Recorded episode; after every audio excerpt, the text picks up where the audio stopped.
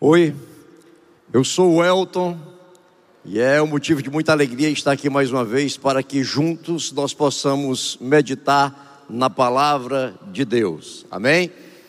Eu creio firmemente que Deus fala aos nossos corações e Ele fala de muitas formas. Ele fala através da voz do Espírito, ele fala, através da Sua palavra. Aliás, essa é a maneira mais comum de Deus falar mas ele fala através do irmão, ele fala através da voz da nossa consciência, são tantas formas. O que nós precisamos é estar sensíveis para ouvir a voz de Deus. E eu quero te convidar nessa noite que você esteja sensível para ouvir a voz de Deus. Abra seu coração e deixe que a palavra de Deus possa falar com você nessa noite. Amém, queridos? Vocês estão comigo? Amém? Pelo menos dois ou três sim. Agora eu vou perguntar: vocês estão comigo? Amém? Glória a Deus. Fique de pé, vamos ler a palavra do Senhor. Nós vamos ler a palavra que está no Evangelho de Lucas, capítulo 5, versículos 12 a 15. Diz assim a palavra: Estando Jesus numa das cidades, passou um homem coberto de lepra. Quando viu a Jesus, prostrou-se com o rosto em terra e rogou-lhe: Se quiseres, podes purificar-me. Jesus estendeu a mão e tocou nele, dizendo: Quero, seja purificado. E imediatamente a lepra o deixou. Então Jesus lhe ordenou: Não conte isso a ninguém, mas vá mostrar-se ao sacerdote e ofereça pela sua purificação os sacrifícios que Moisés ordenou para que sirva de testemunho. Todavia as notícias a respeito dele se espalhavam ainda mais, mais de forma que multidões vinham para ouvi-lo e para serem curadas de suas doenças. Vamos parar por aqui. Feche seus olhos, vamos orar. Ah, mas eu preciso fechar meus olhos para orar? Não, você não precisa. Muitas vezes é até necessário que se ore de olhos abertos, mas nesse momento você pode fechar. E por que fechar? Porque você consegue se concentrar melhor com Deus e eu também. Então vamos fechar os olhos e vamos orar. Pai, em nome de Jesus, nós estamos aqui nessa noite, Senhor, acima de tudo para te louvar, para glorificar o teu nome santo, poderoso, glorioso, reconhecer que tu és Deus acima de tudo e de todos, meu Deus. Tu és Deus que governa o universo, Senhor. Tu estás, meu Deus, acima do segundo céu, tu estás no terceiro céu ou acima do terceiro céu. E meu Deus, nós queremos, Senhor, render a ti todo o nosso louvor, toda a nossa adoração. Mas, Senhor, nós também precisamos ouvir a tua palavra, Deus, a palavra que é vida, a palavra que é cura, Senhor, que é transformação, a palavra, meu Deus, que ressuscita, ressuscita espiritualmente, Senhor, ressuscita até fisicamente, se assim o Senhor quiser. Essa palavra, meu Deus, que nos sustenta, que é o nosso alimento, meu Deus, o alimento espiritual. Fala conosco nessa noite, meu, meu Senhor, em nome de Jesus. Encontre em cada coração aqui, Senhor, um coração fértil, onde a semente da tua palavra que vai ser lançada, ela possa, Senhor, brotar, florescer e frutificar para ti, meu Deus, em nome de Jesus. E quem crê diz: Amém. Glória a Deus, queridos. Podeis tomar assento. Amém. A palavra de Deus, ela sempre revigora, ela sempre traz ânimo, ela sempre traz vida. Como essa palavra é linda, queridos. Nós vimos agora o texto de Lucas 5, 12 a 15. O famoso texto do leproso. A lepra, queridos, era uma doença incurável na, naquela época. Pela lei de Moisés, que está em Levítico, o leproso, ele era excluído da sociedade, ele era excluído da família, ele era obrigado a, morrer, a, a morar fora do arraial. O leproso, ele era marginalizado, as pessoas não chegavam perto de um leproso. As roupas dele eram rasgadas, os seus cabelos ficavam emaranhados.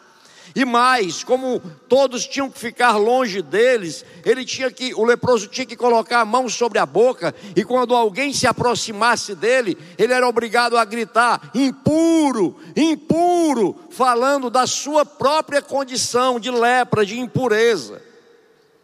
Os hebreus, eles consideravam a lepra uma maldição, um castigo divino.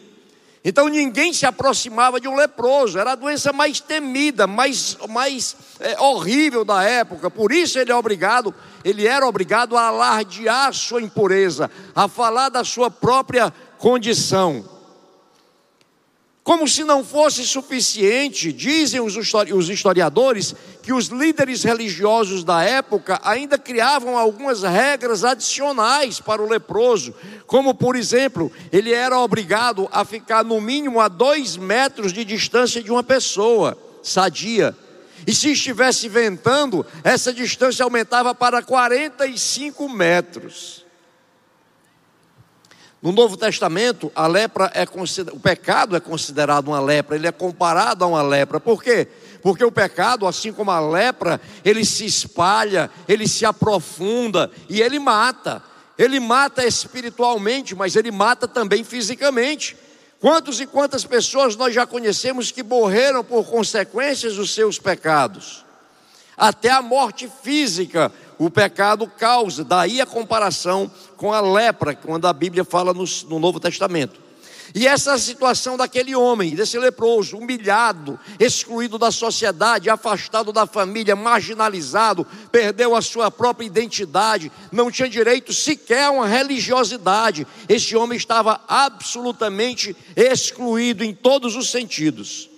E todos se afastavam deles, todos se afastavam dele. Era uma era doença, como eu disse, terrível.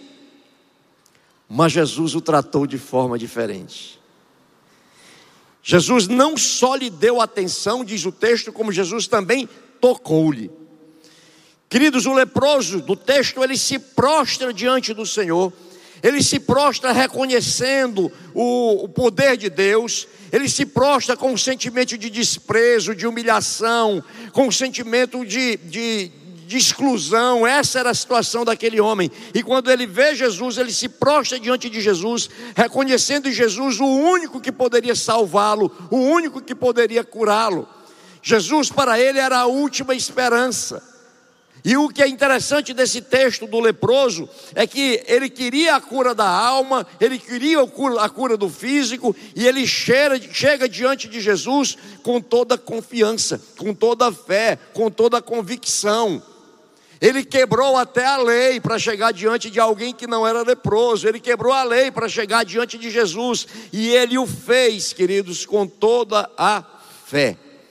Tanto é assim, queridos, que ele sabia, ele tinha a convicção de quem era Jesus, que ele chega diante de Jesus e ele não pergunta, Senhor, se tu quiser, se tu quiseres, o Senhor pode me curar? Não, ele não pergunta, ele afirma, Senhor, se tu quiseres, o Senhor pode me curar. Ele tinha a convicção de quem era Jesus. Amém? Essa foi a forma que ele chegou, queridos.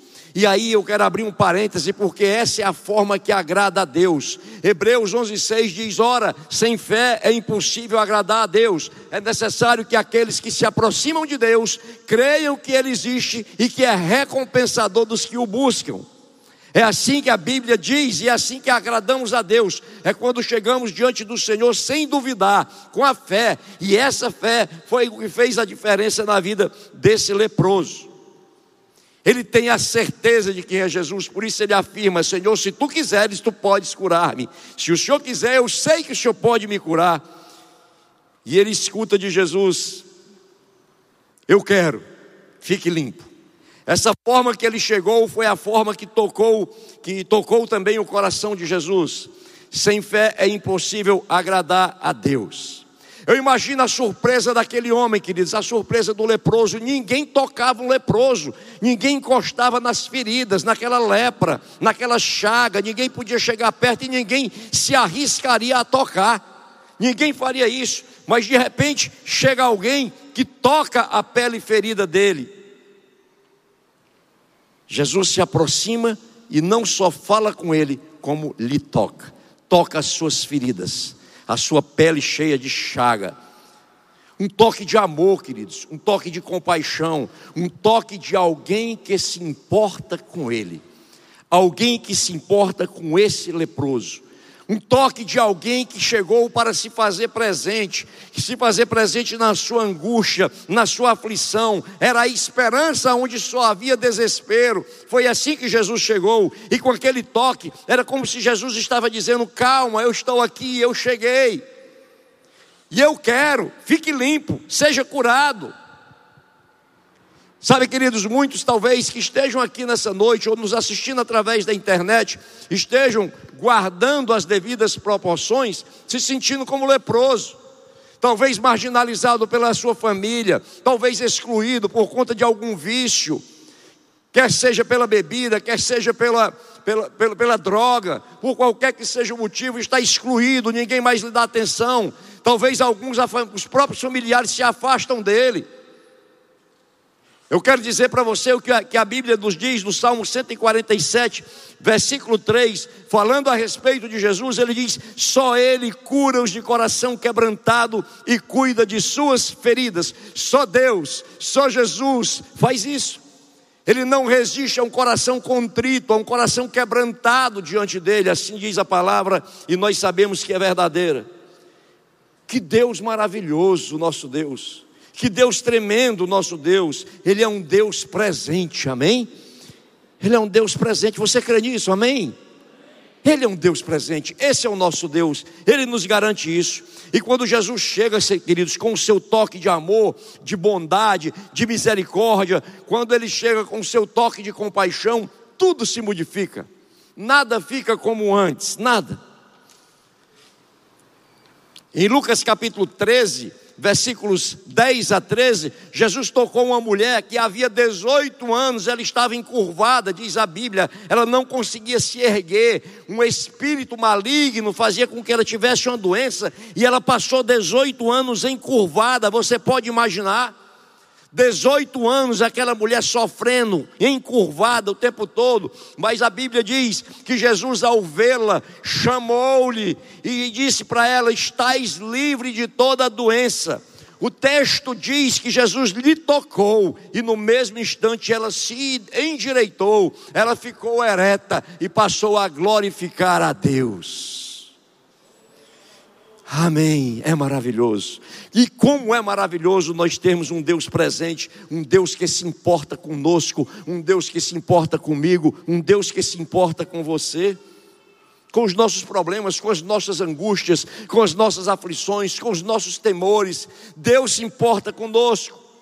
Jesus ele se fez presente quando a sogra de Pedro estava doente e tocando a coroa, diz a palavra. Ele se fez presente para ressuscitar Lázaro. Ele se fez presente para salvar a mulher samaritana. Ele se fez presente quando a mulher adúltera, desesperada, já estava ali esperando ser apedrejada até a morte. Mas Jesus se fez presente e a salvou, a livrou. Jesus é um Deus presente, queridos. Ele é o nosso paradigma. Jesus é um Deus presente e ele é o nosso modelo. Jesus ele é um Deus presente e ele é a nossa referência, modelo de fé e de conduta. Esse é o Senhor. Amém?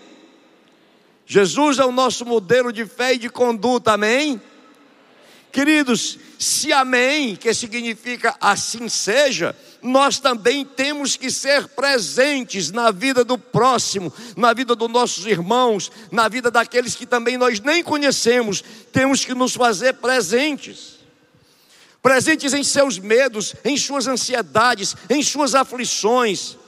Como discípulos de Jesus, nos fazermos presentes para levar-lhes uma palavra de fé, uma palavra de conforto, uma palavra de consolo, nos fazer presentes, queridos, para abraçar simplesmente, para ouvir o próximo nas suas angústias, nas suas aflições. Sermos presentes de forma intencional procurar as pessoas, queridos, e deixá-las deixá perceberem que nós nos importamos com ela, simplesmente ouvi-las muitas vezes, simplesmente chegar diante delas e ouvi-las, sem preocupação com o que nós devemos dizer, com o que nós vamos dizer, sem nos preocuparmos com isso, porque quando nós nos preocupamos com isso, nós nem sequer demonstramos o amor para ela e muitas vezes nós falamos o que não devia.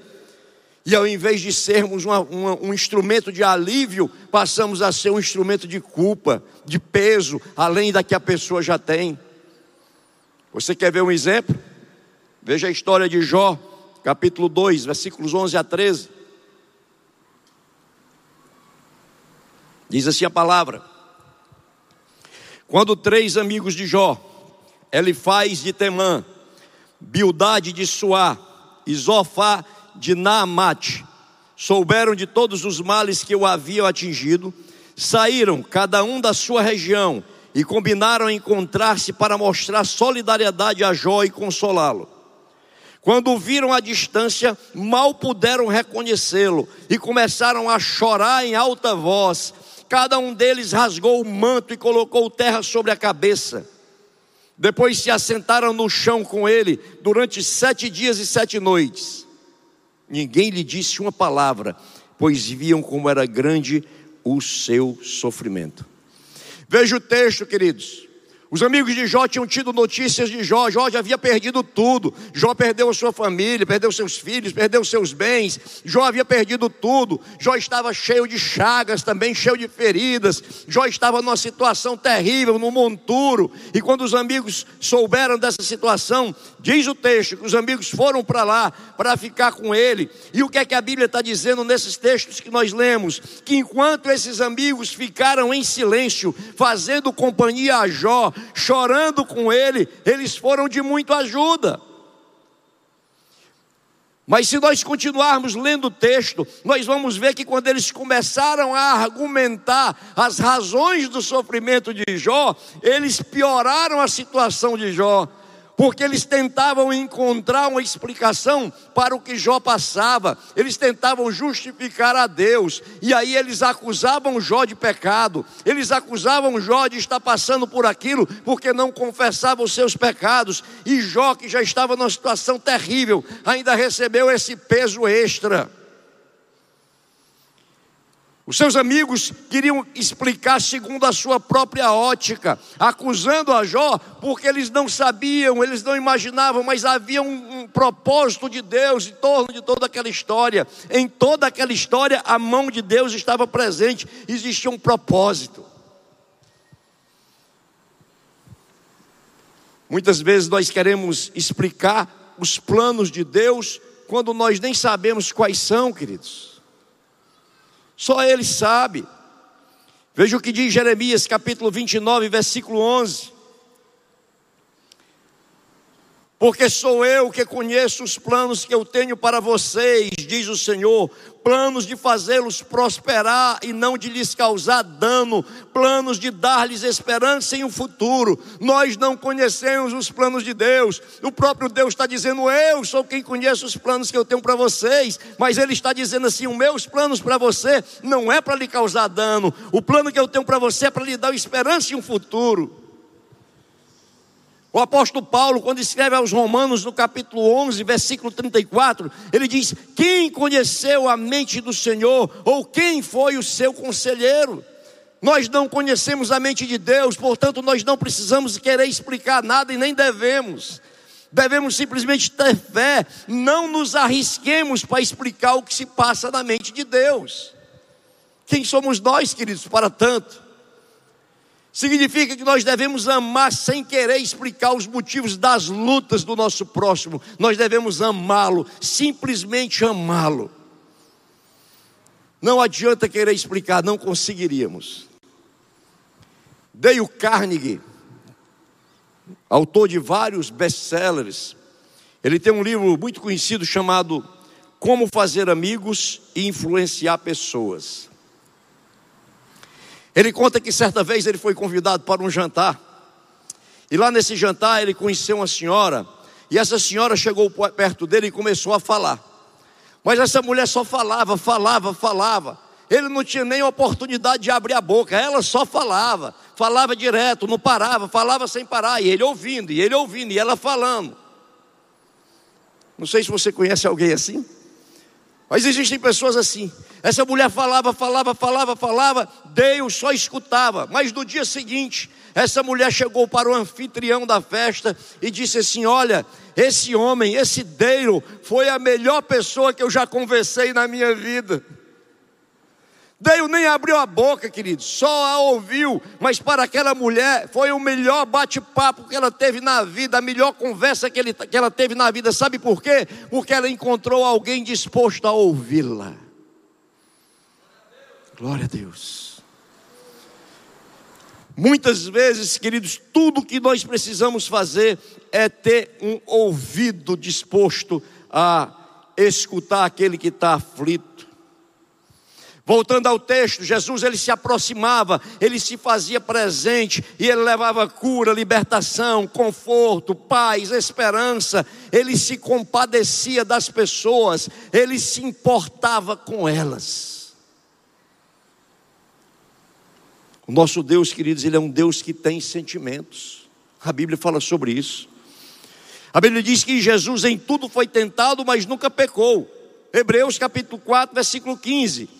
Pois não temos um sumo sacerdote que não possa compadecer-se das nossas fraquezas, mas sim alguém que, como nós, passou por todo tipo de tentação, porém sem pecado.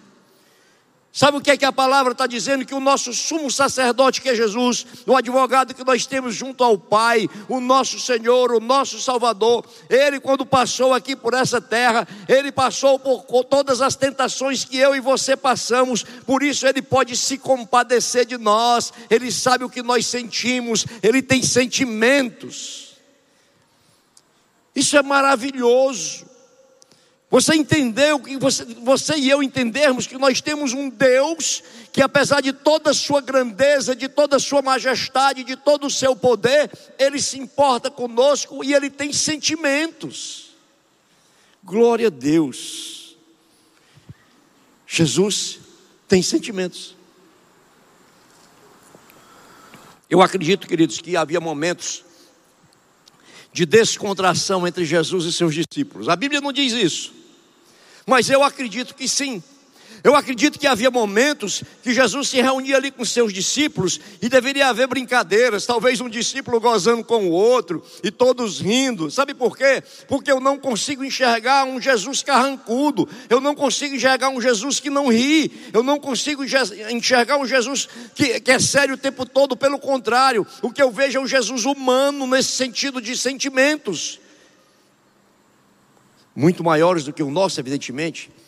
Mas um Jesus onde as pessoas tinham prazer de estar perto dele, as crianças queriam estar perto dele, e eu nunca conheci uma criança que quisesse estar perto de quem é carrancudo. Então eu acredito que Jesus, no seu ministério aqui na terra, ele pregava a respeito do reino, ele pregava a respeito da salvação, ele pregava sobre o arrependimento de pecados, mas também existiam os momentos de descontração, os momentos de lazer. E esse Jesus, ele era movido por compaixão, movido por amor, ele sempre se fazia presente. E se nós somos discípulos de Jesus, queridos, e como tais nós fomos chamados para ser seus imitadores. Amém? Você está comigo? Amém? Nós fomos chamados para ser seus imitadores. Primeira carta de Pedro, capítulo 2, versículo 21. Diz assim: para isso vocês foram chamados, pois também Cristo sofreu no lugar de vocês, deixando-lhes exemplo, para que sigam seus passos. Olha só, o meu chamado, o teu chamado, a Bíblia está dizendo que nós fomos chamados para que sigamos os passos de Jesus. Nós somos Jesus desse mundo para as pessoas. A Bíblia diz que nós somos embaixadores de Cristo. Seguir os seus passos seguir os passos do nosso mestre. A palavra diz claramente: Ele é o nosso exemplo, Ele nos deixou o exemplo. E imitar Jesus, queridos, é também e principalmente amar. É ser presente nas vidas dos próximos, do próximo, na vida das pessoas. É como diz a Elô, é a vida na vida. Amém? É assim que a Bíblia fala, nós fomos chamados para amar. No Evangelho de Mateus, capítulo 22, versículos 37 a 39, quando perguntado sobre qual é o grande mandamento da lei, Jesus respondeu: Ame o Senhor, o seu Deus, de todo o seu coração, de toda a sua alma e de todo o seu entendimento. Este é o primeiro e maior mandamento. E o segundo é semelhante a ele: ame o seu próximo como a si mesmo. Olha só, o maior mandamento, amar o Senhor com todo o coração, com toda a alma, com todo o entendimento, mas ele diz assim: mas tem um segundo, e ele é semelhante ao primeiro. E esse segundo é você amar o seu próximo como a si mesmo. Queridos, amar é se importar. Amar é dedicar tempo. Amar é saber ouvir. Amar é levar uma palavra de consolo, de fé, de esperança, muitas vezes até uma palavra de admoestação com amor. Amar é simplesmente abraçar, simplesmente ficar calado, é se compadecer. Compaixão é você sentir a dor do outro, isso é compaixão. Jesus ele era movido por íntima compaixão, diz a, diz a Bíblia. É se importar com ele, é se importar com o próximo, é se importar com o irmão. E ser cristão, queridos, não é amar somente quem me ama. Ser cristão não é amar somente quem me ama, mas também amar quem não me ama. Veja o que está escrito em Mateus capítulo 5, versículos 46 a 48. Palavras de Jesus. Se vocês amarem aqueles que os amam, que recompensa receberão? Até os publicanos fazem isso.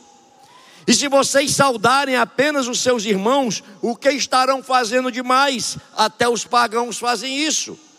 Portanto, sejam perfeitos, como perfeito é o Pai Celestial de vocês. Amar é amar quem não, não nos ama também. Amar é você amar a sogra que você acha que lhe persegue. Eu sei que dificilmente existe sogra que persegue nora, né? Mas amar a sogra que lhe persegue é uma atitude de amor. Aliás, existe uma história que eu costumo contar, alguns já ouviram os que, não, os que já ouviram me perdoem, mas eu vou contar porque talvez, talvez aqui alguém não conheça.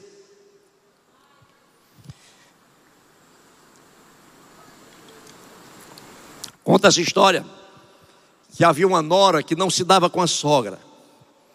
A sogra era grosseira com a nora. E a nora já não aguentava mais. E um dia ela chegou para um mestre, uma pessoa conhecida na cidade, um conhecido como sábio, e disse: Mestre, eu não consigo mais conviver com a minha sogra, mestre, eu quero que ela morra. E o mestre disse: Olha, faça o seguinte, eu vou lhe dar aqui um pozinho.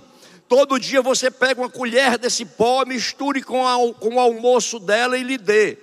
Agora, durante esse período que você vai fazer isso, você trate a sua sogra bem, porque se quando acontecer algo com ela, você não vai ter ser suspeita de nada. Então, trate-a bem. E assim aquela mulher fez, segundo a história. Aquela mulher todos os dias botava o pozinho na comida da sogra, e ela levava para lá e dizia: Minha sogrinha, está aqui o seu almoço. E a sogra dizia: Eu não quero porque está frio. Calma, minha sogrinha, eu vou esquentar. E esquentava o almoço. Pronto, sogrinha, está aqui o almoço quente. No outro dia ela levava o almoço e a sogra dizia: Agora também não quero mais, que agora está muito quente, não tem problema, sogrinha, eu vou esfriar. E levava de volta o almoço e trazia para ela: Pronto, agora está frio, como a senhora quer. E a historinha conta que a mulher ficou fazendo isso. E aquela sogra já não conseguia tratar mais a nora como tratava até então. O amor daquela nora começou a constrangeu o coração da sogra e ela passou a tratar bem a nora. E a partir dali elas começaram a ter um relacionamento diferente. E aí aquela nora chegou para o sábio e disse sábio por favor eu não sei o que é que eu faço mais. Eu venho colocando pozinho lá na comida da minha sogra. Já faz mais de 30 dias mas eu não quero mais que ela morra. E o sábio disse não se preocupe aquele pozinho era vitamina o que eu queria que você fizesse era que você tratasse a sua sogra bem, porque o amor constrange, ela não conseguiria lhe devolver o amor com ódio. Existiria um momento, como de fato existiu, em que o amor também iria brotar do coração dela para você, por você, e foi isso que aconteceu. O amor constrange, queridos. E a palavra diz que amar não é amar somente aquele que nos ama, mas amar também aqueles que nos amam. Todos nós temos experiências nas quais nós abençoamos ou nós fomos abençoados, não é assim?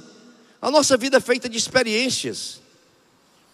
Anos atrás eu estava pregando em uma pequena igreja. Tinha talvez 60, 70 pessoas naquele lugar. E o culto já havia começado. E entrou um, um cidadão.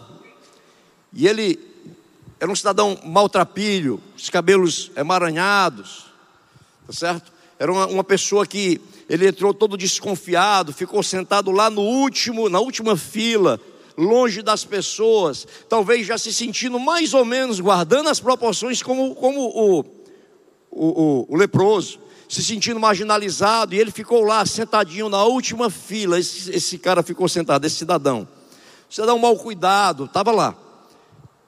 Mas durante toda a pregação ele ficou atento à palavra, ele prestava atenção, eu via que ele estava prestando atenção à palavra, ele estava lá sozinho, mas a palavra estava entrando no coração dele. E no final do culto, quando eu fiz o convite para que as pessoas que quisessem abrir o coração para que Jesus pudesse entrar, para ter uma mudança de vida, para receber o Senhor no coração, aquele homem ele veio à frente, ele veio até um pouco desconfiado, um misto de medo por estar no meio daquelas pessoas que ele não conhecia mas também uma determinação de chegar ali, queridos.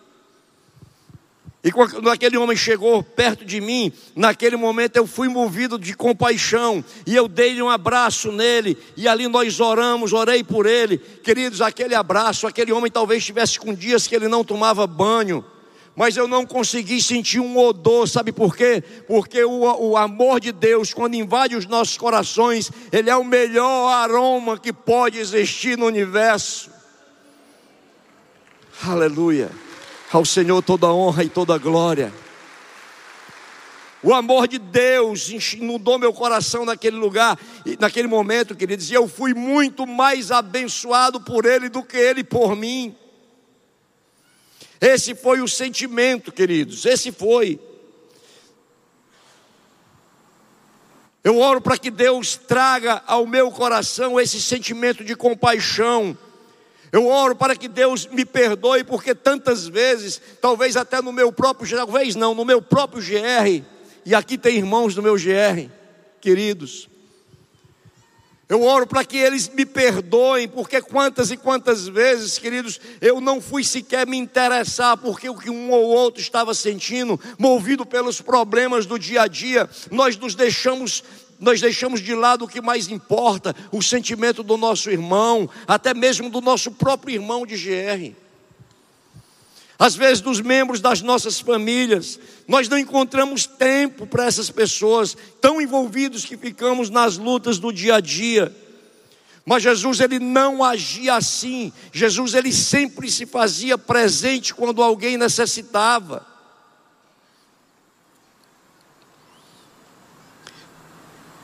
Ele sempre ia ao encontro do necessitado na história da mulher samaritana, que está em João capítulo 4, no versículo 4, ele diz assim: Era-lhe necessário passar por Samaria. Era necessário que Jesus passasse por Samaria. Por que, que era necessário, queridos?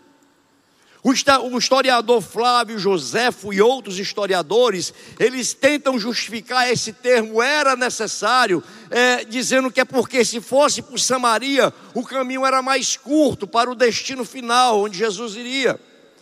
Mas, queridos, isso não tem sentido, porque se fosse por uma questão de distância, de caminho, não seria necessário, seria uma opção.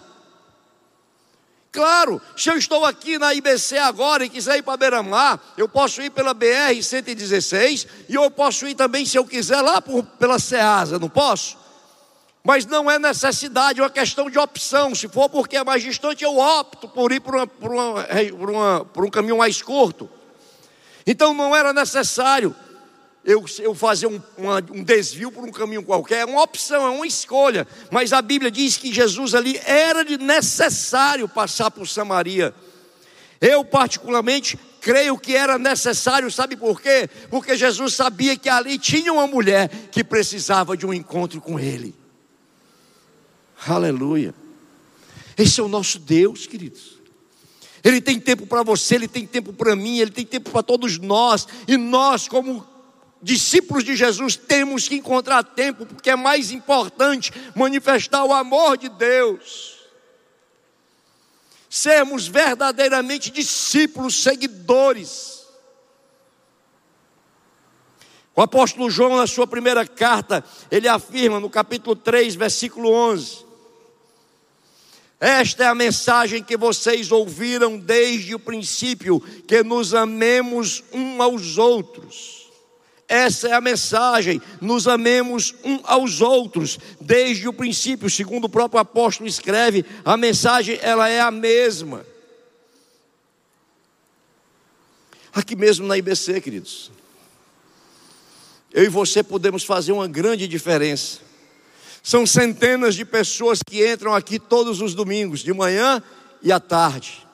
E nós somos recebidos com tanta alegria, com tanto amor pelos irmãos que são voluntários lá na frente, com um sorriso que nos traz um novo ânimo na hora que nós chegamos, e eles vão ali e nos dão as boas-vindas, manifestando todo o amor. Mas, queridos, além deles, eu e você também podemos fazer uma diferença nesse sentido.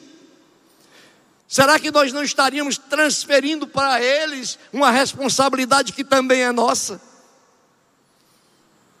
Muitas vezes nós sentamos quase todos os domingos do lado de uma pessoa aqui da própria igreja, e quando nós olhamos, nós não sabemos quem é, não sabemos o nome dela, não sabemos se ela precisa desse abraço, não sabemos se ela precisa de uma palavra de fé. Sabe, quando nós vemos a Bíblia, quando nós lemos o que a Bíblia diz, nós devemos fazer uma introspecção, uma avaliação pessoal nossa mesmo. A palavra de Deus diz que ela é como um espelho. A palavra de Deus é um espelho onde, quando nós olhamos para ela, nós refletimos a nossa imagem. Amém? Quando você olha para o espelho de manhãzinha, se for um homem, ele olha, poxa, eu estou precisando fazer a barba, poxa vida, eu tenho que fazer a barba, eu estou aqui barbudo. Ou se for uma mulher, de repente ela pode dizer, ah, eu estou com cabelo feio, eu preciso fazer uma maquiagem. Ela, aquele espelho reflete ela própria, e a palavra de Deus, ela reflete quem nós somos à luz da palavra. Você está comigo? Amém? Então, quando nós lemos a palavra, quando nós escutamos a palavra, esses textos que nós já lemos até agora, queridos, eles servem para que nós façamos uma autoavaliação, olhando para essa palavra como se estivesse refletindo a nós mesmos, para dizer: poxa, eu preciso melhorar, eu ainda não estou dessa forma, eu estou me vendo diferente daquilo que Deus espera de mim. O que é que eu tenho feito? O que é que eu tenho feito no meu, no meu próprio GR? O que é que você tem feito no seu próprio GR? Que diferença você está fazendo? Que diferença eu estou fazendo? Eu peço perdão aos meus irmãos do GR, porque eu tenho feito muito pouco, ou talvez quase nada, e eu preciso fazer muito mais. E no versículo 18 da primeira quarta, carta de João, do mesmo capítulo 3, o apóstolo diz assim: Filhinhos, não amemos de palavra nem de boca, mas em ação e em verdade. Não amemos da boca para fora, mas amemos em ação, atitude. O discípulo de Jesus, ele deve ser ousado, ele deve ser intencional. Ousadia é diferente de atrevimento, queridos.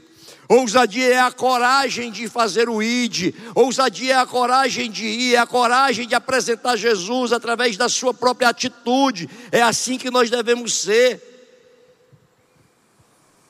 Ousados.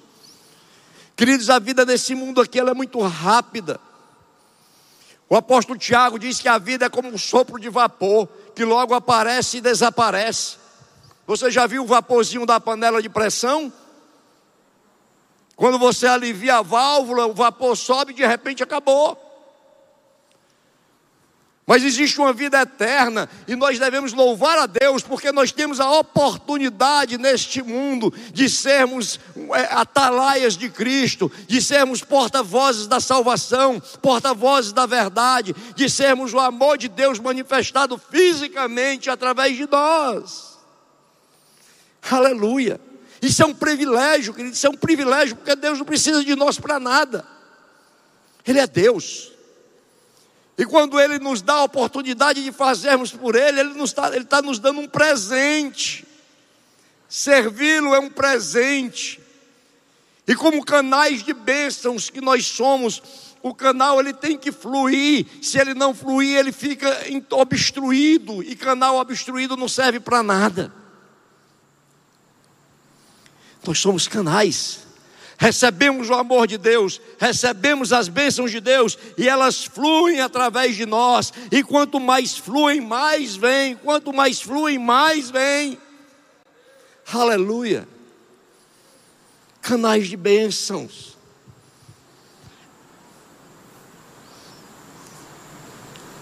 ir na direção de quem necessita, abraçá-lo, ouvi-lo, ter a disposição de ouvir, ter a disposição de dizer para essa pessoa: Ei, eu estou aqui. Ei, eu me importo com você. Você é importante para mim. Isso é amar. A minha oração nessa noite, queridos, é que o Senhor resgate em nossos corações o amor ágape. Eu quero chamar os irmãos do grupo de louvor para cá, por favor. O que eu, minha oração nessa noite é para que Deus resgate aos nossos corações, em nossos corações, o sentimento de compaixão, resgate em nossos corações o sentimento que vai trazer prioridade, e a prioridade o amor, a prioridade é amar. A IBC, quantas e quantas vezes tem trabalhado nesse sentido, conscientizar a cada um de nós que nós devemos fazer a diferença, nós devemos estar presentes na vida dos irmãos, estar presente na vida dos próximos, do próximo, queridos. Fazer a diferença, quantas e quantas pessoas estão morrendo e ninguém chega perto para falar a respeito do amor de Deus. Certa vez eu ouvi um testemunho de um pastor. Ele pastoreia uma grande igreja. E quando ele era jovem, ele não era pastor ainda, mas ele já era cristão. Ele conta que um dia ele saiu de casa. E quando ele passava na calçada, ele viu um dos vizinhos dele no muro, estava lá escorado no muro. E ele disse que ali ele ouviu como se fosse o Espírito Santo falando com ele, dizendo assim: Olha, fala de Jesus para esse rapaz, fala de Jesus para esse homem, fala de Jesus. Mas ele não deu importância à voz do Espírito. Ele não deu importância, ele continuou em direção ao, ao fazer o que ele ia fazer, ao, ao, destino dele. Mas quando ele chegou lá nesse lugar, ele disse que começou a ser incomodado, porque ele não falou a respeito de Jesus para aquele homem, porque o Espírito Santo de Deus havia determinado. E deixa eu abrir um, um parênteses, querido. A, a, o Espírito de Deus nos fala através de um testemunho interior, muitas vezes. Você sabe o que é um testemunho interior? É quando você às vezes diz assim: Olha, eu estou com intuição, eu estou com um pressentimento. Se você já tem Jesus no coração, é muito provável que essa intuição, que esse pressentimento seja a voz do Espírito falando com você. Não ignore. E ele contando esse testemunho dele, ele disse que foi lá, fez o que ele tinha de fazer lá no destino, e, e, ele chegou e disse: Olha, quando eu for embora, eu vou bater na porta daquele homem e eu vou falar de Jesus para ele. E ele conta que quando ele voltou, ele bateu na porta daquele homem e recebeu a notícia de que o homem havia se suicidado.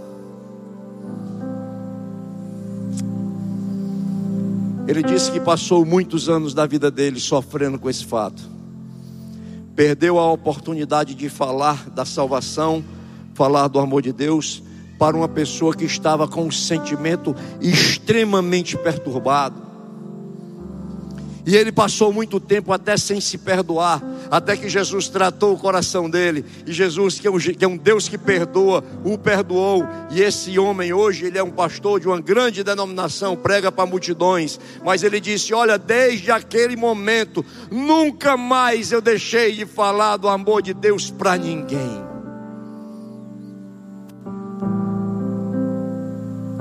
Deus é um Deus de propósitos, não existe o acaso. Eu não acredito em coincidência, eu acredito em Jesuscidência. E quantas e quantas vezes nós estamos diante de pessoas que precisam ouvir a nossa, a nossa voz, que precisam ouvir uma palavra de esperança ou só ter um abraço. Mas eu tenho outros compromissos, eu não tenho tempo, eu me faço de desentendido, ouvido de mercador. Jesus, se Jesus fizesse isso comigo e com você, estaríamos mortos. Por isso que a minha oração é que o Senhor resgate em nossos corações esse amor, o amor ágape, o amor que se importa com o outro. Vamos louvar.